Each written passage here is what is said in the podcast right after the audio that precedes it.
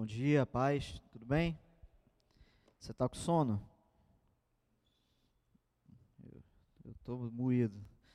Por isso eu vou te pedir para ficar de pé. E abrir a sua Bíblia no Salmo 34.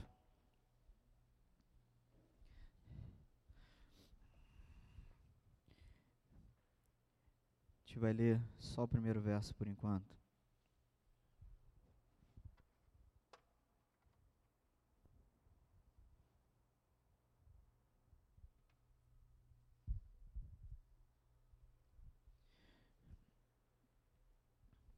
Diz o seguinte: Bendirei o Senhor em todo tempo, o seu louvor estará sempre nos meus lábios. Vamos orar.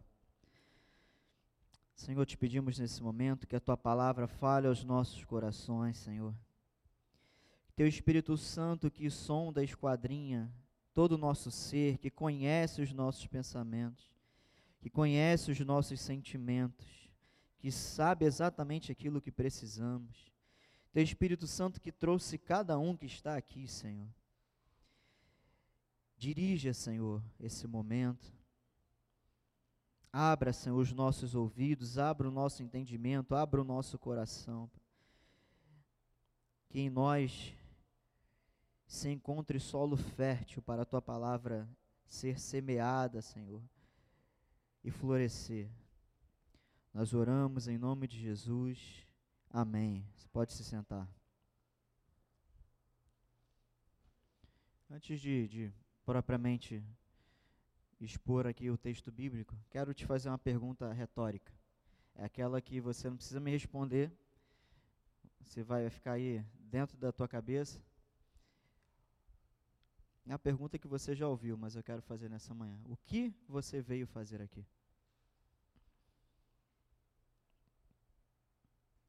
Nós sabemos que Deus nos trouxe aqui. Deus é o Senhor das nossas vidas. Deus é soberano. Deus controla e governa todas as coisas. É o que a palavra afirma. Portanto, Deus, na sua soberania e providência, nos trouxe aqui nessa manhã. Você sabe no fundo do teu coração aí o que você precisa diante de Deus. Você sabe. E olhando esse salmo, eu não tenho muito costume em pregar em salmos, porque eu acho um texto tão poético, é, é, é, é tão bonito, é, tem tantas aplicações que é até difícil fazer algumas, algumas análises aqui, até porque são textos muito pessoais do salmista. Mas é justamente sobre isso que eu quero falar. Quando Davi escreveu esse salmo, ele tinha acabado de passar por uma situação de vida ou morte. E ele começa nesse texto dizendo: Bendirei o Senhor. A gente vai ler só até o verso 8, eu quero me concentrar no verso 8, mas até lá eu quero que você entenda o contexto. Davi declara: Bendirei o Senhor em todo o tempo. Como nós temos gastado o nosso tempo? Com aquilo que glorifica a Deus ou com aquilo que não glorifica a Deus? Davi está afirmando Bendirei o Senhor em todo o tempo. Nós temos feito isso ao longo da nossa vida, ao longo da nossa semana, ao longo dos nossos dias. Ah, mas a vida é muito corrida. É. O trabalho é puxado? É. Mas nós precisamos louvar o nome do Senhor em todo o tempo. Não é louvar meramente cantar ou estar aqui na igreja cantando. Isso faz parte mas é viver uma vida que louva o Senhor. E ele diz: O seu louvor estará sempre nos meus lábios. O que tem estado nos nossos lábios? Qual a qualidade das palavras que tem estado nos nossos lábios? Palavras de louvor a Deus ou outros tipos de palavras? Verso 2: A minha alma se gloriará no Senhor no que nós temos nos gloriado? E a sucessão de perguntas que eu estou fazendo para vocês nessa manhã. No que nós temos nos gloriado? Os humildes ouvirão isso e se alegrarão. Quem é humilde, ouve essa verdade de bendizer ao Senhor, de louvar ao Senhor continuamente, de se gloriar no Senhor. Os humildes, quando ouvem isso, se alegram. Verso 3: Louvem comigo a grandeza do Senhor, e todos juntos lhe exaltemos o nome. Davi, então, ele vem verso 1, verso 2 e verso 3, ele fecha essa ideia sobre louvar a Deus continuamente.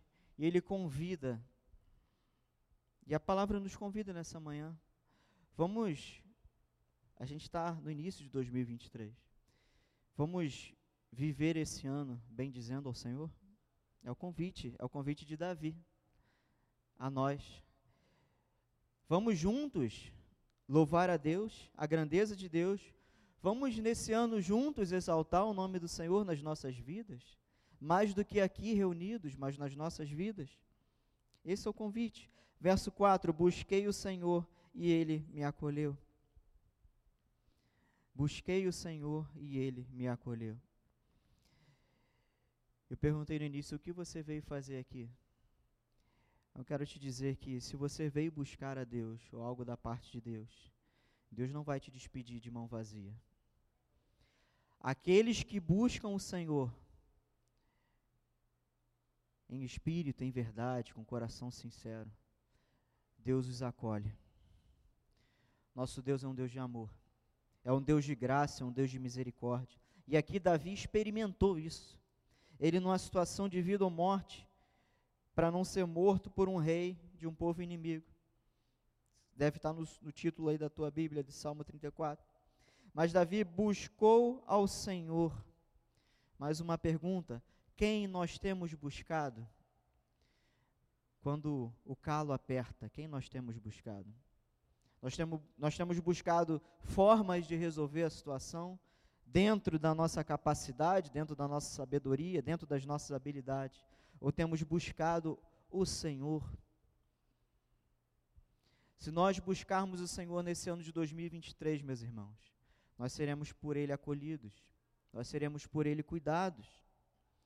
E ainda o verso 4 diz: Livrou-me de todos os meus temores. Você tem temores sobre a tua vida? Bom, quem mora no Rio de Janeiro hoje, não é possível não ter temor.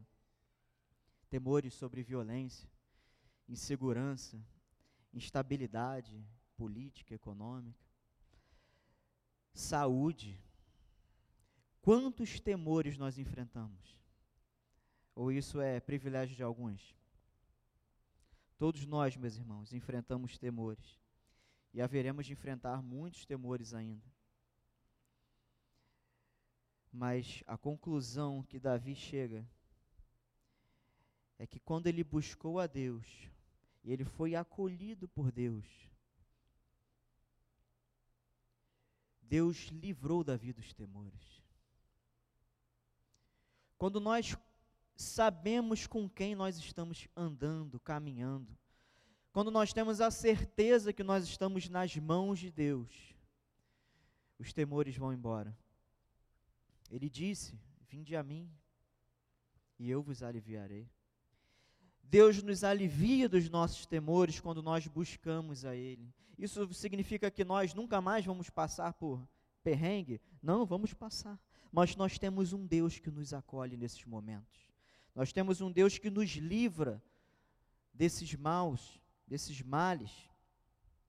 Verso 5: Os que olham para Ele ficarão radiantes, o rosto deles jamais se cobrirá de vexame. Quando nós olhamos para Deus, lembra de, do escritor de Hebreus? Olhando para o alvo, olhando para o alvo que é Cristo, olhando para o Senhor. Lembra lá Moisés no deserto, quando a serpente é levantada e quem olhava para ela ficava curado? E João depois vai explicar que isso era uma simbologia de Cristo levantado no madeiro, e todo que olhasse para ele, olhasse no sentido de confessá-lo, seria por ele salvo. Nós precisamos nos momentos de dificuldade, nos momentos de instabilidade, nos momentos de temores, nos momentos de dificuldades, de problemas emocionais, de problemas familiares, nós precisamos buscar o Senhor e olhar para o Senhor.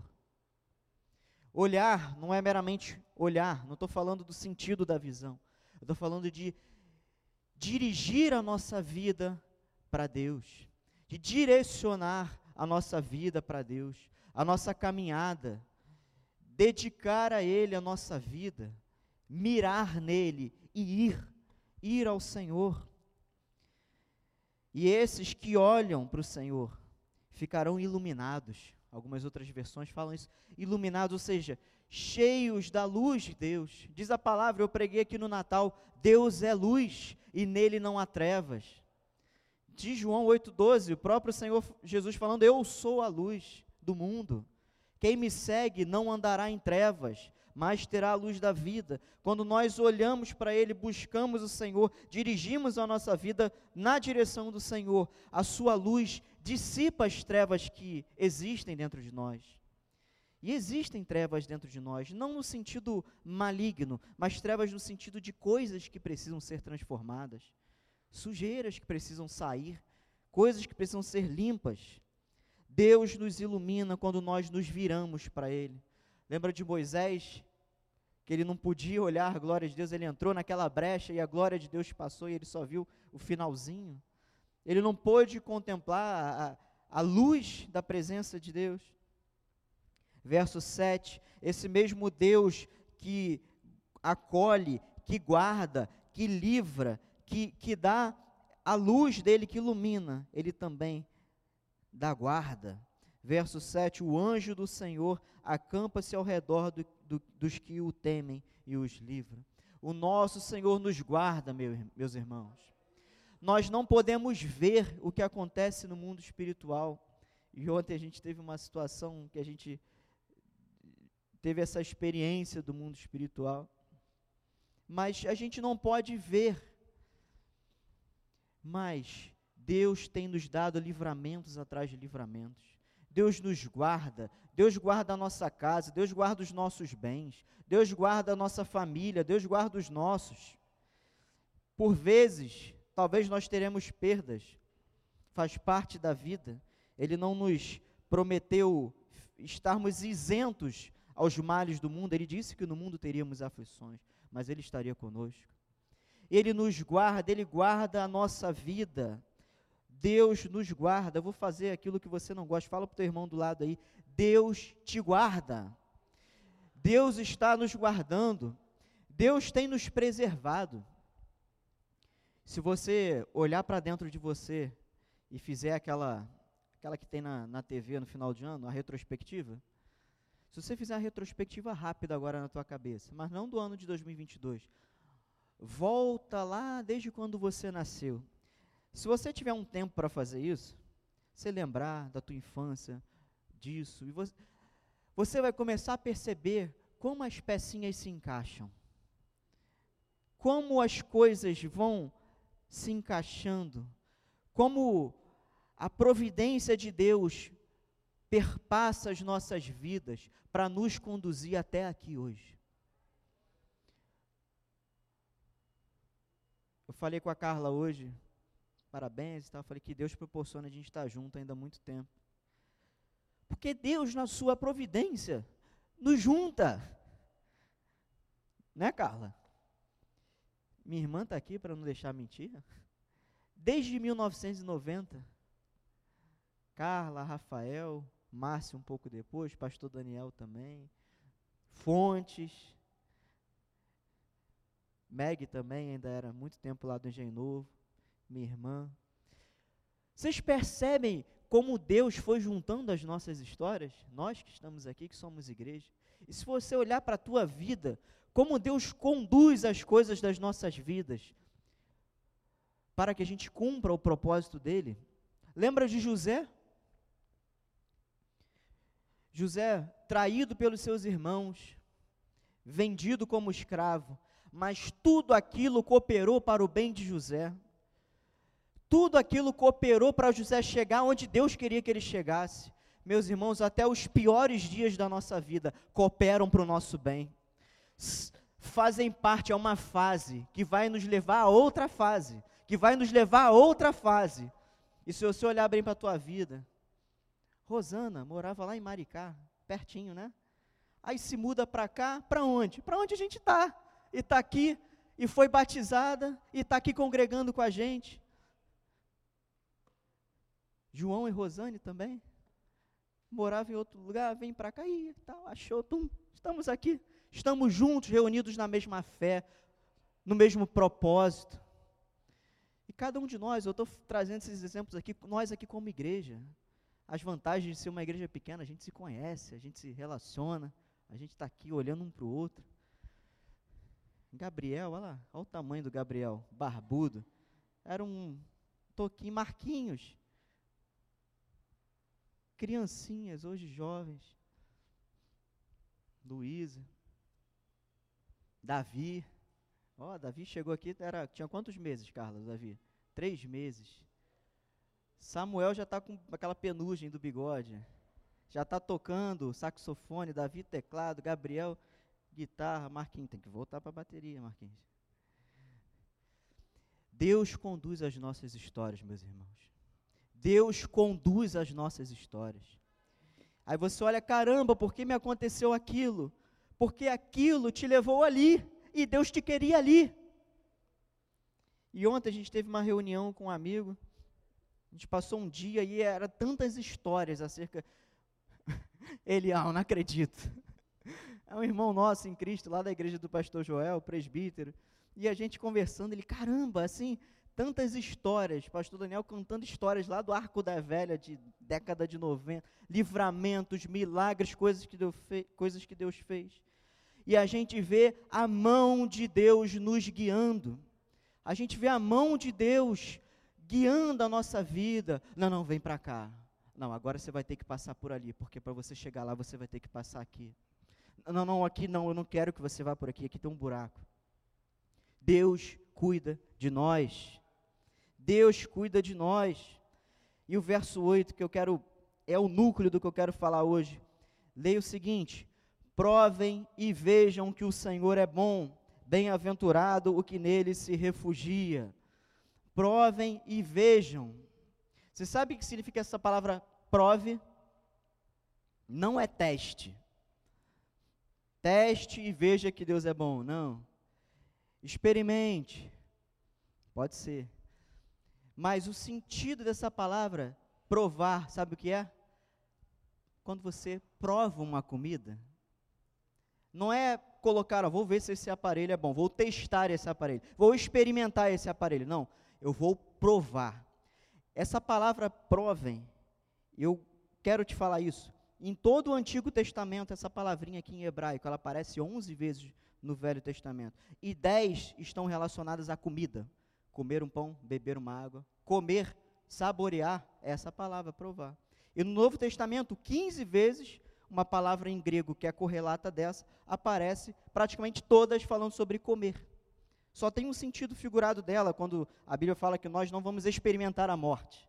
E é usado ali, umas quatro, cinco ocorrências. Mas essa, essa expressão provar do Senhor significa saborear, experimentar, é ter uma experiência, é saborear, é ter conhecimento de causa.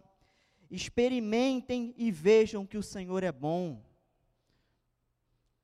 Nós temos experimentado a Deus, ou nós temos ingerido coisas que não são da parte de Deus? A gente usa muito essa expressão. Eu tive uma experiência amarga. Por que, que a gente usa essa expressão? Porque é o sentido figurado, é algo que, que, que tem gosto, que tem sabor, ou seja, que traz algo para dentro de você. E é isso que o salmista está falando. Provem e vejam que o Senhor é bom. Eu quero concluir nessa manhã trazendo três níveis de experiência que a gente precisa ter com Deus. Que nós precisamos experimentar, saborear coisas de Deus, provar. A primeira coisa, experimentar nas nossas vidas o agir de Deus, ou seja, ter experiências com Deus. Nós precisamos ter experiências com Deus. E quando nós lemos ou lemos relatos bíblicos de experiências com Deus, caramba, Moisés tocou na água e abriu o mar vermelho.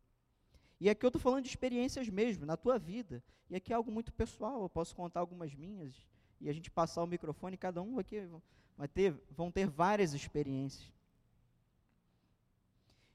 Uma experiência pessoal com Deus. Você buscar nele ter experiências. Leandro, como assim? Está sendo subjetivo? Estou sendo subjetivo. Você pode ter uma experiência na tua área financeira. Senhor, eu estou com dificuldade, me ajuda a desenrolar e desenrola. Senhor, eu estou com uma enfermidade e Deus providenciar os meios para aquilo ali ser curado. Ou Deus, por que não curar pelo seu poder, sem intervenção humana? Deus pode curar por meio da intervenção humana também. Foi Deus que deu a sabedoria. Uma situação de família, uma família destruída, você pode experimentar uma restauração dentro da sua casa. Você precisa buscar a Deus. Lembra que ele falou: Bendirei o Senhor. Verso 4: Busquei o Senhor. Verso 8: Provei do Senhor. Eu louvei a Deus, eu busquei a Deus, eu experimentei a Deus. É isso que Davi está falando para a gente nessa manhã. Então, o primeiro nível de experiência, de experimentar a Deus na nossa vida pessoal em alguma área da nossa vida. Como eu te falei aqui, vou ser breve, só para não te deixar curioso.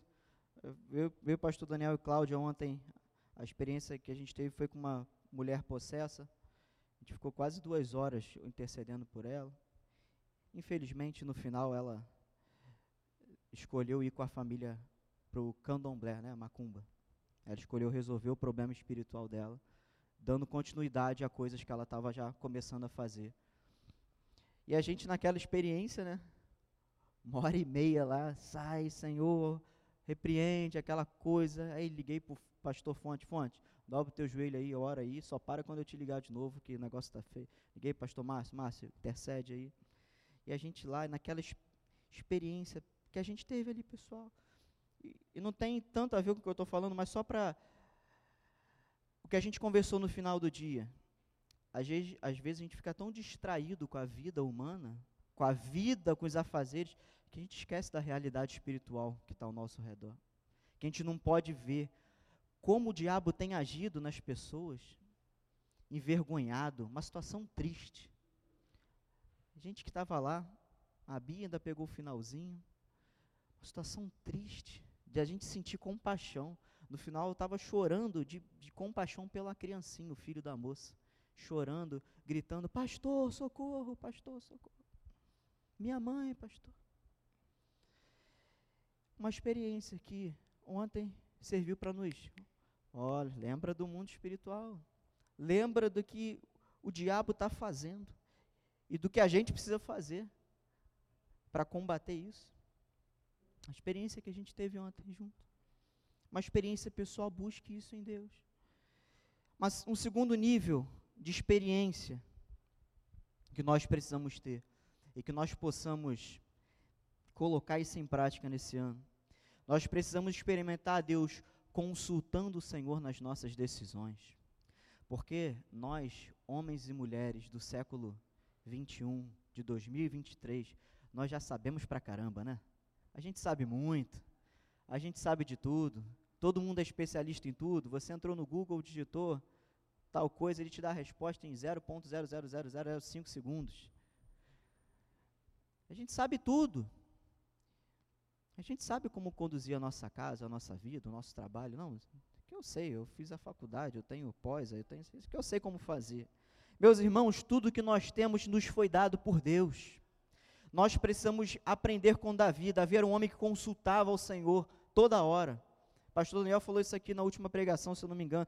Davi tinha um povo inimigo que tinha que guerrear. O povo era, um, era uma formiguinha, era um povo com um contingente menor. Mas Davi consultava a Deus, mesmo ele tendo o exército mais forte, maior. Ele tinha todos os indícios humanos a seu favor, mas ele pedia a Deus direção. Nós precisamos experimentar o que, Davi falou: busquei o Senhor, ele me acolheu e me livrou. Nós temos que buscar no Senhor as nossas tomadas de decisão. Nós temos que buscar no Senhor, Senhor, é isso que eu tenho que fazer. Senhor, me ajuda a resolver isso. Senhor, guia. Senhor, me ajuda nisso aqui. Senhor, eu estou em dúvida. Senhor, ilumina minha mente para entender o que, é que eu tenho que responder, o que, é que eu tenho que decidir, como é que eu tenho que reagir. E a gente não fazer isso por nós mesmos. Experimentar de Deus, experimentar a direção de Deus, submetendo a Ele as nossas decisões. E um terceiro nível de experiência que a gente precisa ter com Deus. Eu vou falar uma coisa que eu estou falando quase toda a pregação. nós precisamos experimentar, saborear do agir de Deus na nossa vocação. Para que Deus te chamou? Para que Deus te chamou? Deus te chamou para fazer o que no reino dele? Ide, pregar o evangelho a toda criatura. Show! Isso é o chamado geral para todos os discípulos de Jesus. É um chamado geral. Mas Deus colocou aí na tua mão, e você sabe o que é, alguma capacidade, alguma habilidade, algum talento, algum dom, sabe? Alguma ferramenta que Ele está esperando você colocar ela em prática no reino dele. E eu vou falar pela terceira vez, eu lembro, eu falei isso em duas pregações, eu vou falar na terceira. João Calvino tem uma frase que eu gosto muito, que ele disse: Não tem ninguém tão pobre no reino de Deus que não possa contribuir com nada. E pobre aqui, vamos pensar em vários. Ah, mas eu não tenho talento com nada. Você tem alguma coisa que tu é bom. Todo mundo tem. Nós temos aptidões. E meus irmãos, eu ouvi isso de um de um pastor, pastor Joel uma vez me falou isso. Leandro, Deus é o nosso Deus. Deus é soberano. Deus cuida de nós. Deus guia as nossas vidas. Inclusive as nossas aptidões. O nosso jeito de ser é útil no reino de Deus. Aí pensar, ah, aquele ali, aquele ali é mais sério.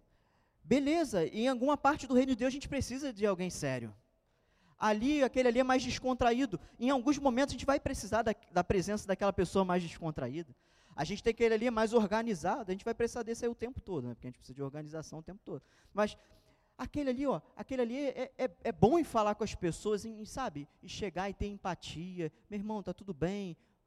Um aconselhamento. Tem o dom do aconselhamento. Você tem algum dom. Você deve, se você está em crise aí, caramba, mas não estou lembrando de nada aqui, eu não sou. Pensa direitinho que tem. Deus te deu alguma coisa que você é bom nisso e que você deve, escuta, você deve devolver a Deus o talento que Ele te deu servindo no reino dele. Você deve. Você deve a Ele. Ele te deu muita coisa. Tudo que a gente dá a Ele ainda é, ó, muito pouco diante do que Ele tem nos dado. Ele nos deu o seu Filho. Quando nós éramos inimigos de Deus, pecadores, o filho, filho dele nos reconciliou.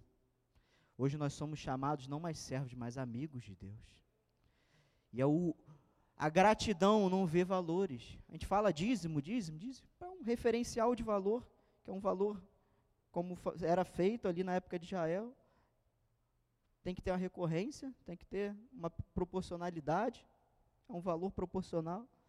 Mas a questão toda é o coração, é a gratidão.